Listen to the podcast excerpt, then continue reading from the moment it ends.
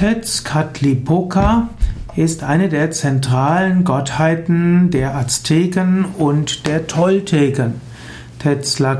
Tezcatlipoca war der Gott der Materie, der Gott der Nacht. Tezcatlipoca ist auch der rauchende Spiegel.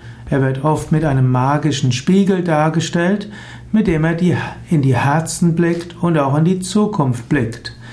Tezcatlipoca war der Gott des Nordens, auch der Kälte und des Nachthimmels.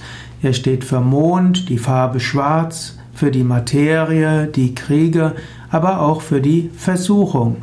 Tezcatlipoca war auch beteiligt an der Erschaffung der Welt zur ersten Sonne. Sein Gegenspieler war dann Quetzalcoatl, der zerstörte die Welt. Aber später kam wieder Tezcatlipoca ins Spiel und vertrieb ihn wieder.